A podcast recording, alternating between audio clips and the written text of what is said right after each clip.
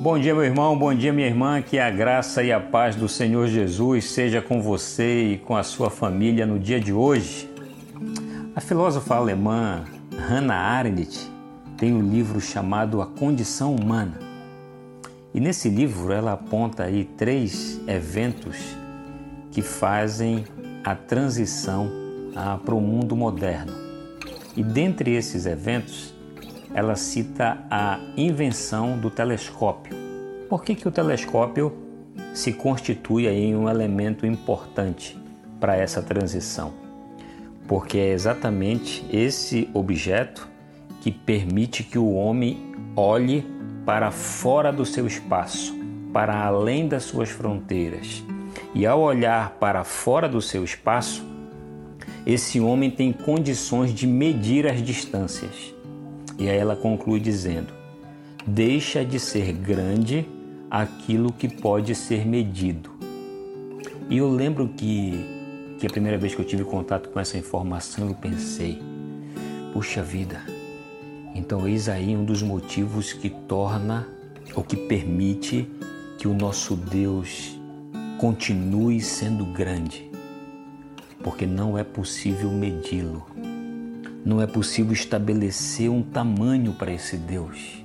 Então ele é e sempre será grande, porque nunca ninguém poderá medi-lo.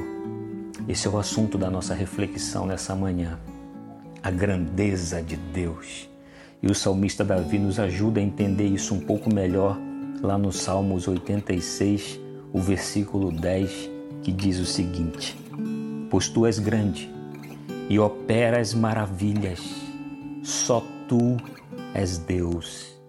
Davi reconhece essa grandeza de Deus exatamente pelos feitos, por aquilo que tem feito ao seu redor, pela maneira como tem cuidado do próprio Davi e do seu povo, e aí ele conclui: Só tu és Deus, o mesmo Deus das Escrituras, o mesmo Deus grande que operou maravilhas na vida de Davi da vida do povo de Israel, é o Deus grande que tem feito grandes coisas na sua vida, meu irmão.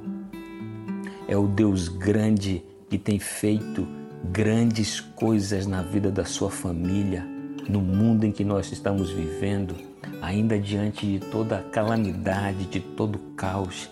Esse Deus grande que continua operando maravilhas tem tudo sob controle. Nada, absolutamente nada foge do seu cuidado, do seu poder. Não é possível limitá-lo pelo tempo, não é possível limitá-lo por épocas, não é possível limitá-lo pelo espaço. O Deus a quem nós seguimos, o Deus das Escrituras, é e sempre será grande, porque ninguém absolutamente ninguém é capaz de medi-lo. Que esse Deus grande, que continua operando maravilhas, te guarde e te proteja no dia de hoje. Um forte abraço.